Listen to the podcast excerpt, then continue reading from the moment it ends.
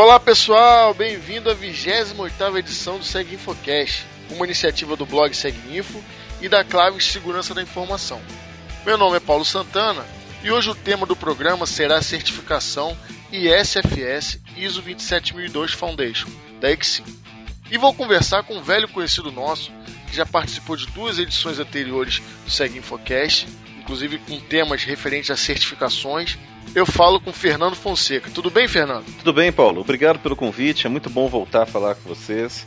É um prazer poder falar aqui novamente sobre uma certificação profissional. Muito bom. Inclusive, quem quiser é, reviver e escutar novamente a edição 4, é, que foi específica sobre a temática de certificações de segurança da informação foi um programa muito especial e bastante abrangente, né, Fernando? Falamos bastante lá sobre certificações.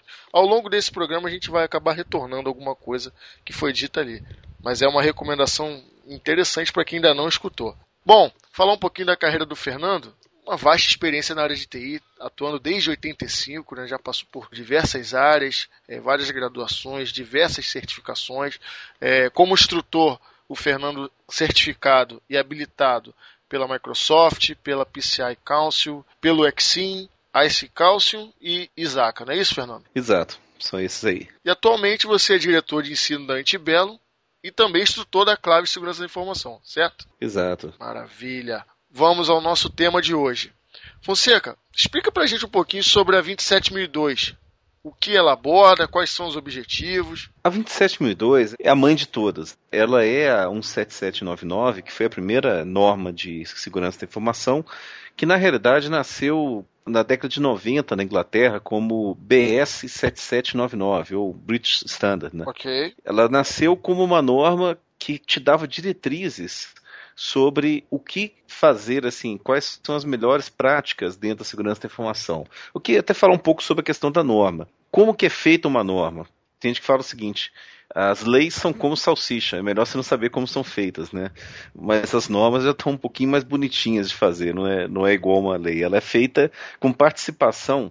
Por exemplo, aqui no Brasil a gente tem a BNT, tá. que eu participo da BNT e eu posso ir lá e falar assim: olha, eu acho que a gente deve indicar que haja um, um ar-condicionado secundário dentro dos data centers que tenha uma fonte de alimentação diferente, ou seja, um ar-condicionado central é trifásico, a gente deve colocar um, um, backup bifásico lá, porque se tiver algum problema numa das três fases, o trifásico não sobe e esse outro já consegue trabalhar. Né? Então a gente. É, ah, o pessoal que na BNT vota, você acha que deve colocar isso na norma? Tem, vamos colocar isso. Então isso vira uma sugestão do Brasil e vai para o comitê da ISO. Ok. Aí lá na ISO, o pessoal, todo mundo vota. Os Estados Unidos fala assim: ah, isso é bobagem ou isso é válido? Isso entra ou não entra? Da mesma forma, tudo que as pessoas sugerem no mundo inteiro, a gente vota aqui no Brasil e fala assim: olha, o representante do Brasil, quando estiver na reunião da ISO, vai falar que isso aqui o Brasil apoia. Isso aqui o Brasil não apoia. Então as, as normas, elas vêm da experiência de cada um. Por que eu falei esse negócio de ar-condicionado? Porque foi uma coisa que aconteceu comigo. Então, cada pessoa no mundo tem uma experiência dele, de um incidente. Certo. E ele vai colocar isso e a gente vai dividir em tópicos, em sessões, e a gente consegue ter uma visão. É como se fosse um checklist de tudo que pode dar errado dentro do, da área de segurança da informação está ali na 27002. Perfeito, maravilha. E quais seriam, os, eh, na verdade, os objetivos? Né? É, a 27002, as sessões da 27002, né?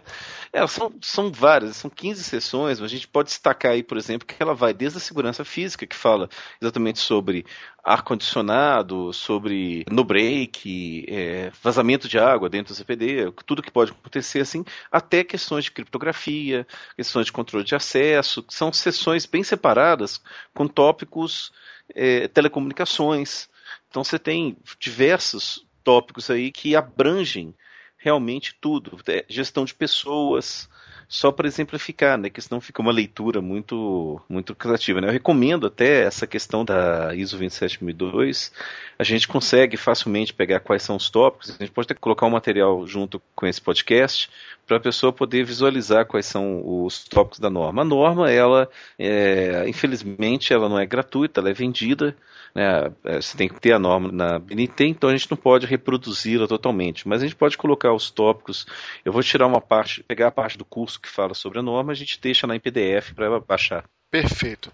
Então temos, falamos sobre a norma e agora vamos falar sobre a entidade, o EXIM, né, que na verdade criou essa certificação é, ISFS ISO 27002 Foundation baseada na norma. Fala um pouquinho a respeito do EXIM ISFS né, e da, da própria Exim. É, o, o Exim é, assim, é muito conhecido no Brasil pela certificação ITIL. Bastante, né? Bastante. Bem difundida. Né?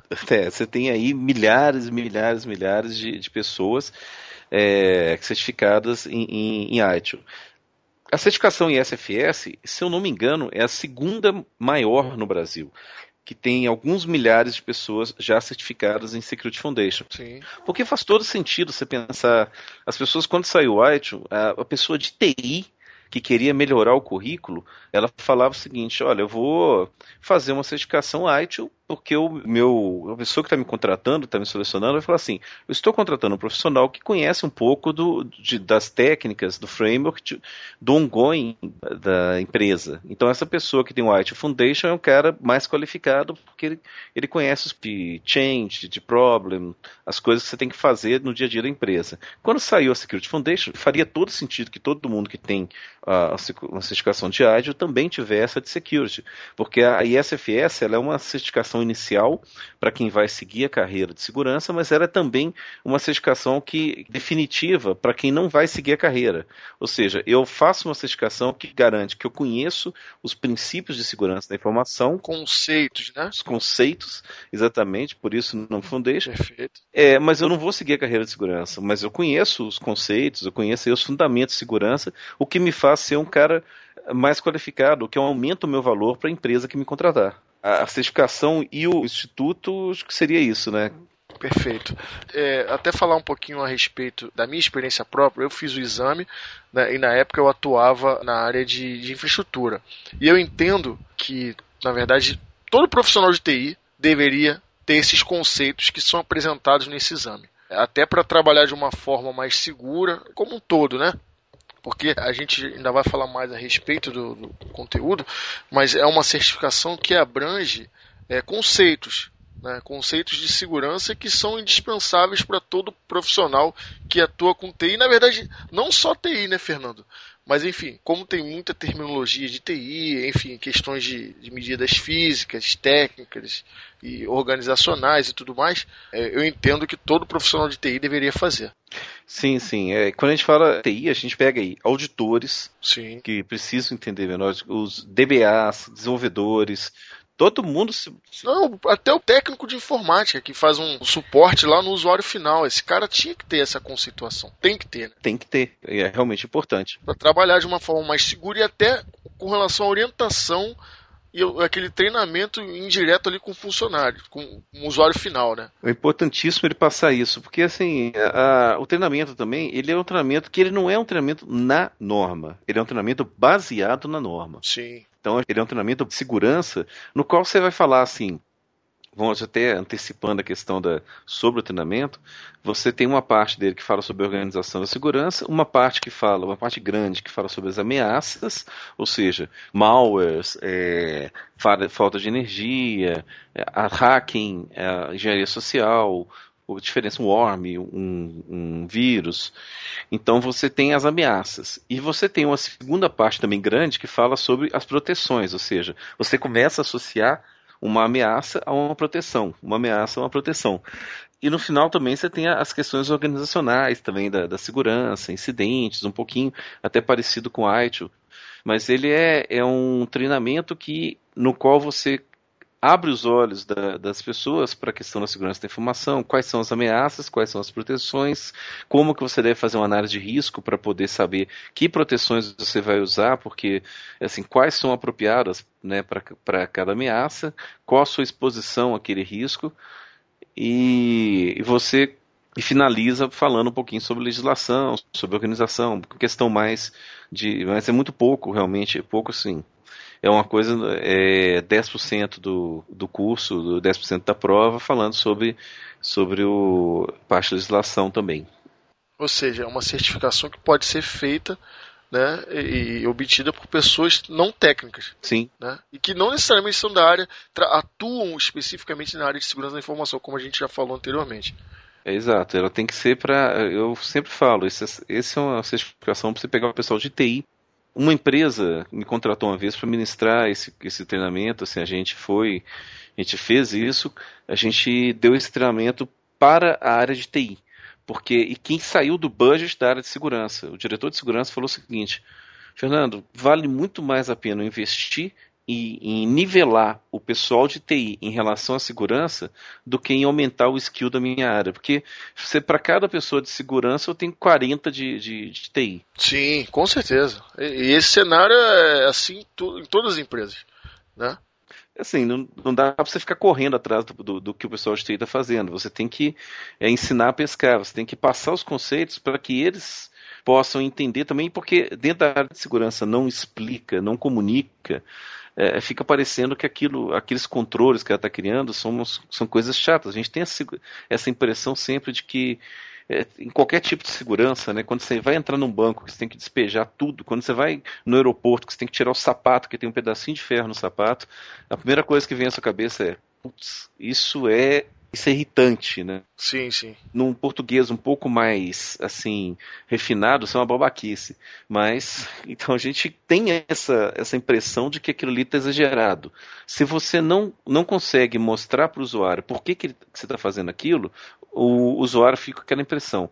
Tanto o usuário quanto o power user, que é o administrador de banco de dados, o administrador de rede, Sim. essa que são os profissionais de TI. Então, Sem dúvida. as pessoas têm que ter a visão de por que, que existem aqueles controles para que isso funcione. E que um dia esses caras podem se tornar membros da equipe de segurança da informação, que é o, o que acontece bastante, né? É, a maior parte da equipe oriunda de TI. Pois é. é. Voltando agora, ainda falando sobre as certificações de segurança da informação e relembrando aquele memorável episódio 4 do Seg Infocast que nós gravamos, que rendeu também um extenso artigo no blog Seguinfo sobre é, a, as certificações disponíveis para segurança de informação, as carreiras, né? Uhum. É, então, falar um pouquinho sobre a, a importância né, do profissional ser certificado.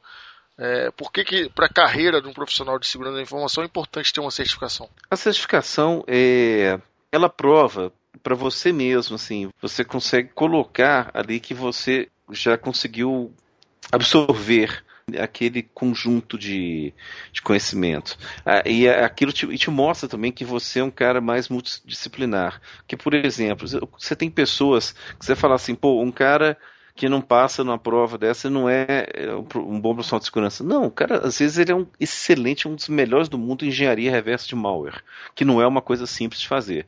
Mas é, ele, ele tem foco naquilo.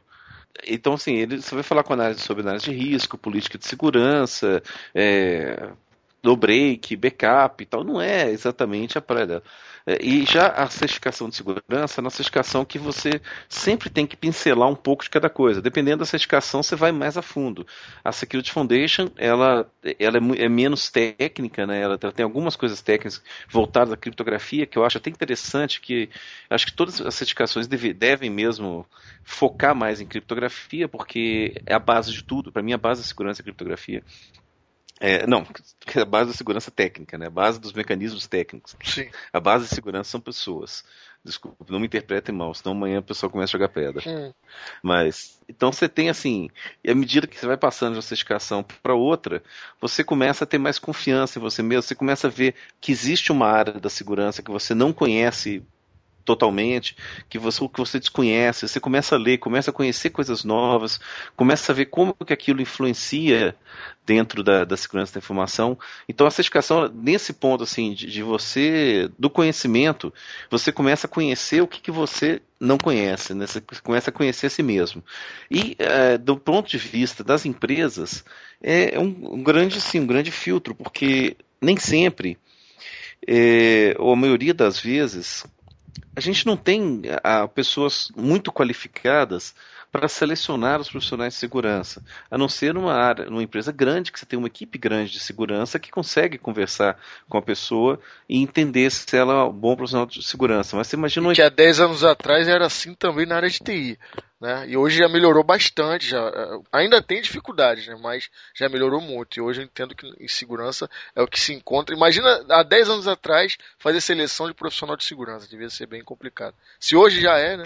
eu já passei por, por os episódios desse há 10 anos atrás, um pouco mais 10 anos, eu te falo que assim, eu já eu ouvi coisas é, malucas, né, de, de dos entrevistadores, mas ou seja, a coisa ficava um pouco, porque a pessoa, às vezes você tinha, que procurar uma pessoa para ser o profissional de segurança da empresa. A empresa só teria aquele cara de segurança. Então, se ninguém tem o conhecimento de segurança, como é que você vai avaliar aquele camarada? Como é que você vai dizer que ele tem aquele conhecimento? Você precisa se basear em várias coisas, em, realmente no que ele fez na carreira dele, ou no que ele estuda, no que ele ensina, e, e uma, uma das coisas que, que é mais fácil, digamos assim, um primeiro filtro, porque você tem, com aquele monte de currículos, você vai filtrar a pessoa e falar assim: bom, quem que eu vou selecionar? Deixa eu ver aqui. Esse cara tem essa indicação CISP, CISM, tem, ah, esse aqui que é uma vaga de TI, ainda tem um Security Foundation, por exemplo. Fala, Poxa, esse cara não é mais um maluco que vai ficar colocando senha fácil, que vai escrever a senha no código, que vai.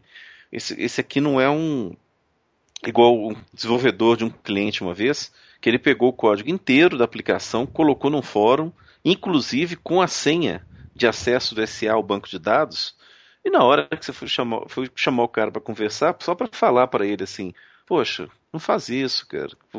Você, você tem noção do que você fez? O cara falou assim, não, mas aquela é comunidade, todo mundo querendo se ajudar, não tem perigo não, ninguém ali vai invadir a gente.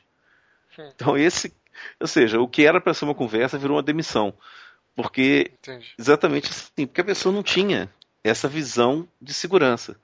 Exatamente, é, é, ela não tinha, era uma pessoa que trabalhava numa área de, de, Era um script, desculpa, até numa área de suporte, uma área de, de infraestrutura, que tinha um script e, e ela colocou em risco a, a, empresa toda. Então, quando você vai buscar uma pessoa para ser um DBA, para ser eu selecionando uma pessoa para ser um DBA, para ser uma pessoa de um programador qualquer coisa, a pessoa mostra, olha, eu tenho um, uma certificação Security Foundation, eu já falo assim, bom, já é um, ele se preocupou pelo menos em buscar a segurança. Sim, sim. Então, sem dúvida já já tem já está um passo à frente, né? Exatamente.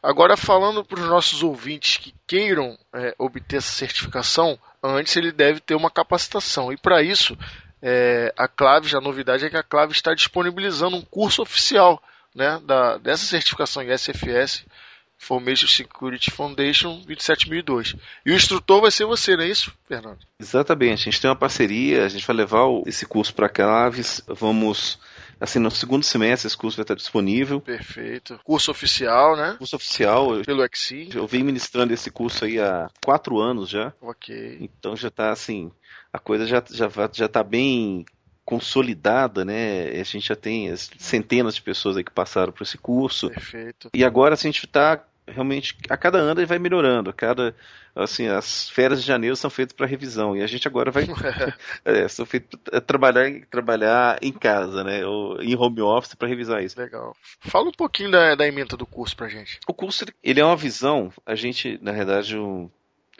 a gente pega um cenário fictício de uma empresa que é vendida para uma empresa europeia, que o, as leis de, de confidencialidade, proteção de dados europeias são as mais rigorosas, né? E a gente começa a falar assim, olha, mudou o cenário, agora a gente precisa realmente parar, assim, olhar, esquecer o que, que faz, funcionava no Brasil e começar a ter um nível de segurança da empresa que atenda aos padrões europeus. Aí mostra a equipe e a gente vai analisando os problemas da empresa e falando sobre as ameaças, aí segue aquele esquema que eu falei do Xin, que é o esquema da prova. A gente fala sobre todas as ameaças, depois sobre todas as proteções, sobre contratação. Tal. Cobre toda a emenda da, do exame, né? Cobre e sobra, digamos, diga passagem, que a emenda. Perfeito. É porque tem coisas que, por exemplo, é, o exame ele não ele não pede para você falar de hash, ele não te cobra o que, que é um hash. Mas você fala de criptografia simétrica, assimétrica e certificado digital. Então você vai, como é que eu vou ensinar para o camarada que você faz uma assinatura digital do certificado, sendo que você tem que criptografar o hash? Então assim, é, você não ficam alguns gaps, digamos assim, na, na certificação. é, se você olhar a, a, linha de ensino, foi o que eu fui notando nesses quatro anos, é que, assim, desde a, mais que quatro anos, que na realidade o primeiro curso oficial desse é, do ISFS eu fiz em 2008, quando eu estava na módula ainda. A gente fez, foi o primeiro material que eu fiz para essa certificação. Então eu vim notando o seguinte: olha, eu preciso complementar algumas coisas para que as pessoas saiam assim, para que você saia do hash para o certificado digital, você tem que colocar algumas coisas aqui no meio. Você tem que ensinar alguns outros conceitos. Então, o curso ele tem aí quase o dobro do, do número de tópicos que a prova pede, mas esses tópicos que estão no meio, eles são, são pontes aí que te fazem compreender melhor um tópico mais avançado. Perfeito. O curso ele vai ter 16 horas, certo? Vai ser na modalidade de ensino à distância. Exatamente. Está previsto para o segundo semestre. E o mais legal, que, que eu quero abordar com você agora, é o seguinte: é com relação à questão do material nacional né, que você está desenvolvendo em parceria com a Cloud. Fala um pouquinho a respeito disso. É, a gente tem o material do curso, que ele tem uma dinâmica assim de funcionar como ele é o slide do curso e embaixo você tem o texto relacionado àquele slide, que é para quem está fazendo o treinamento. Ele já é um livro, digamos assim, mas ele não foi feito para ser um, um, um, livro de self-study, alguma coisa assim. Então o que a gente está fazendo é adaptando este livro para é, um para ser um livro de self-study também que a gente vai lançar né, a, a, pela editora Antibelo, com o apoio da Claves, de todos os do, do, do Seg Info, inclusive da FINEP. A gente vai ter todo esse apoio aí para lançar esse livro. E esse livro ele, ele vai ter uma abordagem um pouquinho mais discursiva, digamos assim, pra, e, e com algumas atividades para a pessoa poder ler e reler também a pessoa. Então a gente esse livro também vai estar disponível no final do segundo semestre. O curso sai em setembro aí, a gente está estudando uma data em setembro e até o final do até o final desse ano a gente já tem o livro aí sendo editado para quem quiser adquirir. Perfeito. É, e na verdade o livro, obviamente, vai ser homologado pela Exim, vai ser um material homologado pelo pelo Exim, né? o, o próprio mantenedor e criador do exame. É, falando sobre o exame de certificação, é, ele possui 40 questões, né?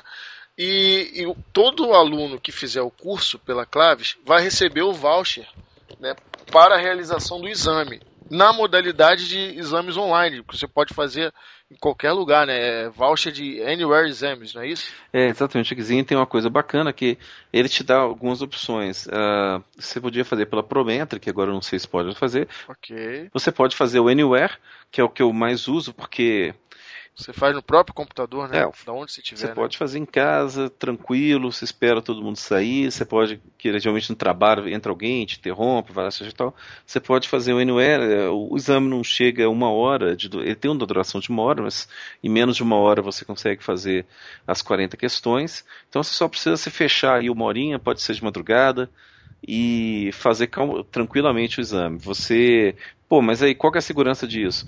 Você pega a sua câmera, você filma o ambiente, você deixa o áudio aberto o tempo todo para mostrar que você não está conversando, trocando ideia, porque não está vendo nada da, em relação à prova. Isso tudo é, é, é filmado e você tem o resultado da sua prova na hora, falando assim, você fez ou não fez os pontos necessários, e depois que o auditor assiste a sua prova, ele vai dar um ok para o que fala assim, ok, não teve nada de excepcional. Não entrou ninguém na sala, não, assim, não, ninguém falou nada, não apareceu nenhuma penada no fundo do vídeo.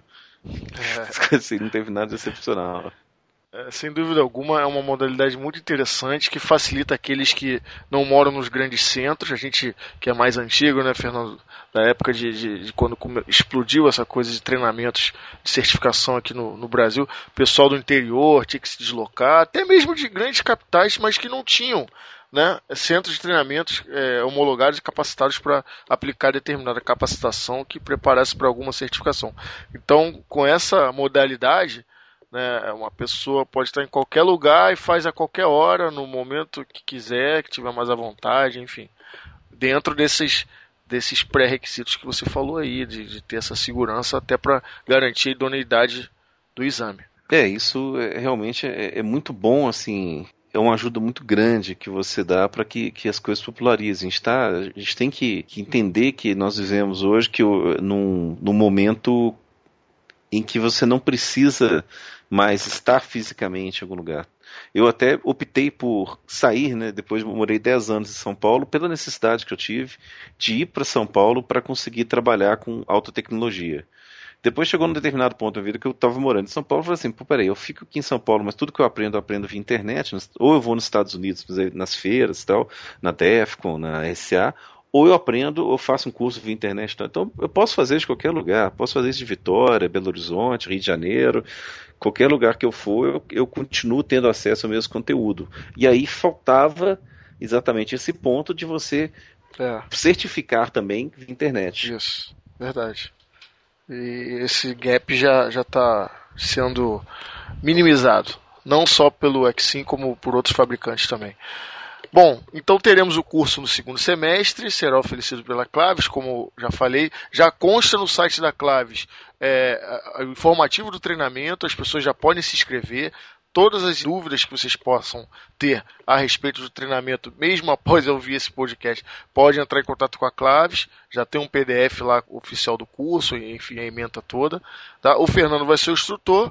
E, novamente, Fernando, te agradecer por participar do Segue Infocast, que você continue sempre aceitando nossos convites e que em breve você retorne. É sempre um prazer. Vamos continuar assim. Sempre você pode contar comigo para vários podcasts. Perfeito. Boa sorte aí na finalização do livro e boa sorte também no, no, nesse novo treinamento em parceria com a Claves.